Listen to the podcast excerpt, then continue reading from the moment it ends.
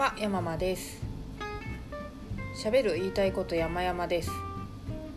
今日は実家に帰っておりまして今お留守番中なのでその間に撮っております。いやーこう気の置けない間柄ほど気のつ気を使うものはないですよね。れなんで私が今留守番をしているかというとですねあの祖父の墓参りに本当は行くはずだったんですけど、まあ、近所なんですけどね。まあ私がだるくてですねダリーダリーという振る舞いをしていたらあのあんたは留守番してていいですということに母から言い渡されましてのラッキーなことにと言いますか何と言いますか留守番をすることになりました。そうなんですよ。ダリーダリーは実は気の置けない間柄の人ほど言ってはならない。家族ほど言ってはならないっていう言葉のような気がします。難しいですね。私は実家に帰る時の方が気を使いますね。気を使ってんだか使ってないんだか分かんないけど完全に気を抜ける場所ではないですね。何なんだろう。気を抜いていい場所なのに気を使わなきゃいけないから疲れるんだと思うんですよね。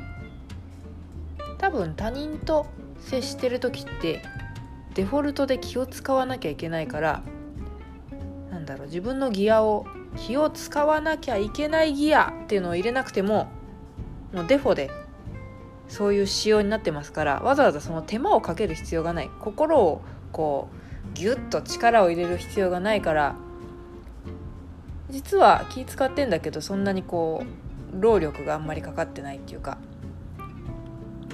やっぱ自転車とかも坂道上り坂ってきついじゃないですか。最初からでもそれが上り坂だったら割といいかもだけど途中までスイスイだったのにはい急に上り坂みたいなの。きついですからね。なんかそういう心の負担がかかってんじゃないかなと思います。それが実家とか家族とかそういうところでの面倒くささとかしんどさになっているような気がする。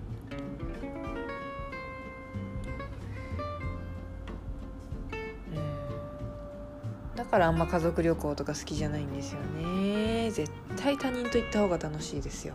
何事も。やっぱ家族で一番楽しい時間っていうのは皆さんどんな感じですかね。私は絶対にお出かけなんて行きたくなくて。近所のスーパー行くとか。一緒に行ってきゅう見るとか。そういうレベルのことが家族とやってて一番楽しいことだなと個人的には思います。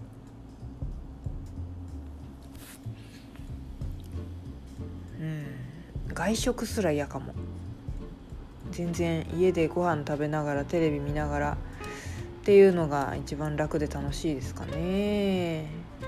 外食しても会話が持たないんですよね。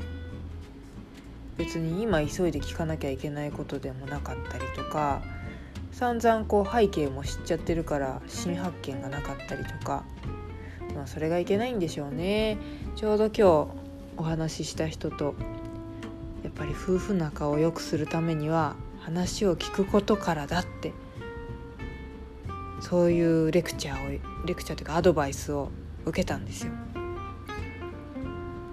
とにかく聞く、まあ、いわゆる傾聴というやつですよね。アドバイスしようなどと思わず話を聞く。これを1年ぐらいじわじわやってたら関係が良くなりましたと。おっしゃっていてなんと説得力がある言葉なんでしょ